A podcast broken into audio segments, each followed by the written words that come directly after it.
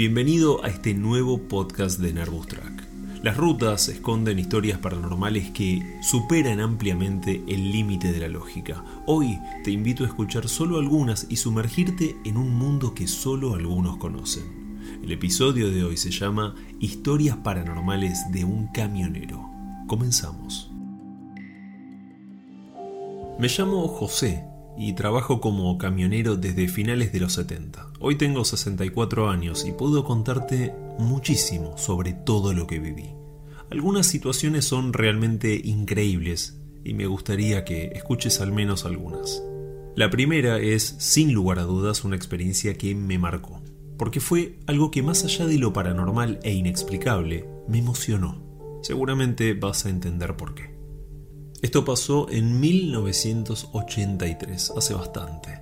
En aquellos tiempos con el camión, un Mercedes 1114, salía desde Verazategui y mi destino final era Trelew, en la provincia de Chubut, a unos 1400 kilómetros de distancia. Hoy sigo haciendo la misma ruta.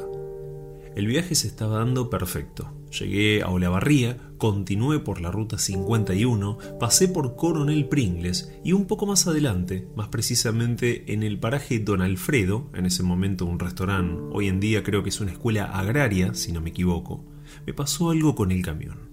Eran más o menos las 10 de la noche y veo en el tablero que la presión de aceite estaba bajísima. Frené la banquina, me tiro abajo del camión y me doy cuenta que se había reventado la junta del filtro de aceite, un problema bastante común en los 11-14 de aquellos tiempos. Medí el aceite y prácticamente había perdido más de la mitad. Por suerte lo vi a tiempo, ya que el motor no había levantado temperatura. No tenía muchas opciones, así que estacioné bien al costado y me preparé para pasar la noche. La idea era al día siguiente intentar llegar a Bahía Blanca con la ayuda de algún compañero que pase, estaba a unos 60 kilómetros, para poder comprar la junta y el aceite que había perdido. Así que comí algo y me acosté a dormir sin saber lo que pasaría. Me desperté en plena madrugada con un golpe. Eran más o menos las 3.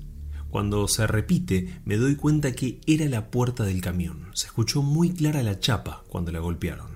Me estiro desde la cucheta donde estaba durmiendo, corro la cortina y me encuentro con un muchacho flaquito, de pelo largo, mirando para adentro.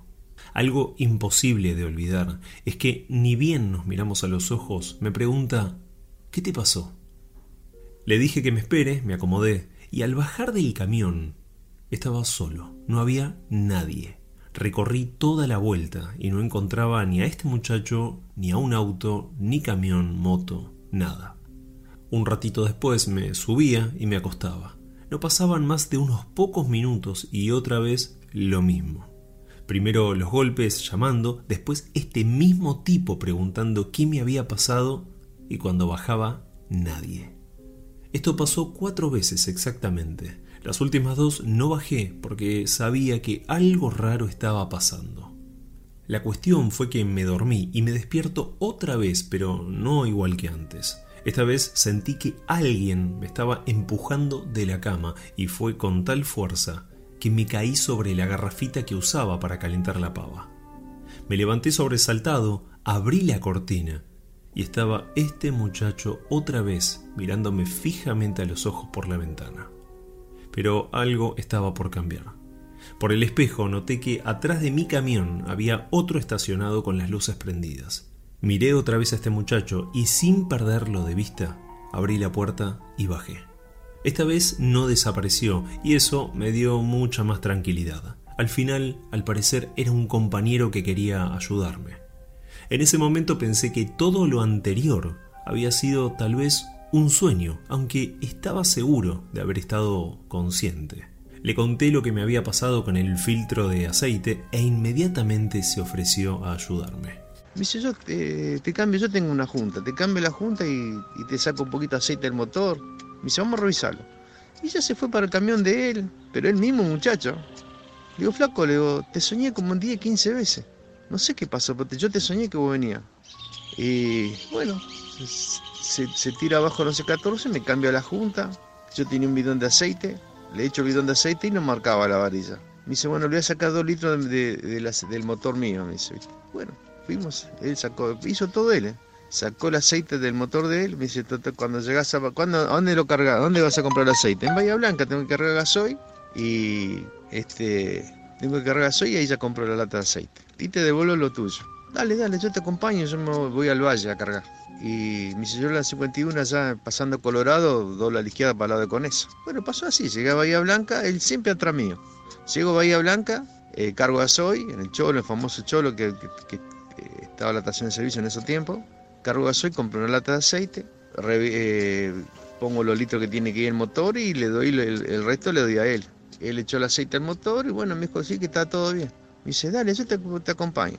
La junta no se te va a reventar más porque yo la, la acomodé bien, me dice. Bueno, Justo en el cruce de la ruta 22 con la 251 donde yo doblaba, frenamos. Él estacionó atrás mío bien pegado. Le agradecí otra vez la mano que me había dado, le dije que en otra oportunidad me gustaría invitarlo a comer algo, aunque sea, para agradecerle, y nos despedimos, sin más vueltas. Yo bajé rumbo sur por las 251, mientras que él continuó por la 22 para el valle. Un detalle que no te conté antes es cuando le pregunté su nombre. Directamente me dijo que lo conocían desde siempre, con el apodo de Lechuga. El viaje continuó, llegué a Treleu, descargué y comencé la vuelta. Tres días más tarde, ya en camino a casa, frené en Pringles, provincia de Buenos Aires, a descansar un poco. Fui a comprar algo para tomar unos mates y me encuentro con dos colegas que también estaban charlando. No los conocía, pero me llamó mucho la atención lo que uno de ellos dijo, o más bien a quién nombró, a un tal lechuga. Me acerco, los saludo y les comento que justamente lo conocía. Me había dado una mano enorme cuando me quedé con el camión. Hasta ahí todo bien, pero me quedé helado y muy confundido con lo que pasó después. Uno de ellos me cuenta que lamentablemente este tal lechuga había muerto en un accidente por quedarse dormido mientras manejaba. Me puse muy mal, pero algo me puso peor. Realmente no lo podía creer. Cuando les pregunto cuándo fue el accidente, me responden hace dos semanas. Pero no puede ser dos semanas, yo hace tres días que estuve con él. Él me cambió una junta de filtro, me ayudó. No, no, no, no, no, será otro lechuga. No, un, Mercedes coloradito con el equipo de con el semi de eso de refrigerado que cargan la fruta, sí. Es el único que anda para aquel lado, me dice. Lechuga. Bueno, me fui, me fui pensando en el camión, digo, no puede ser que haya sido él, porque hace tres días me ayudó. Voy hasta el cruce ese que tenía que yo pasar y veo yo la huella de lo, del vuelco, ya no estaba el camión. Pero bueno, vi la huella del vuelco ahí. Y siempre me quedó en la duda, ¿será ese lechuga? No sé, pero él hacía dos semanas que ya había muerto. Él me quiso sacar de ese lugar, algo me iba a pasar. Eso es lo que pensé, viste, me iba a pasar. Y siempre que paso en la zona ahí, le agradezco. Porque nunca más lo vi, nunca más lo crucé el camión. Yo sigo viajando siempre a Trelew hasta ahora. Tengo 64 años y sigo viajando para Trelew, nunca más lo vi.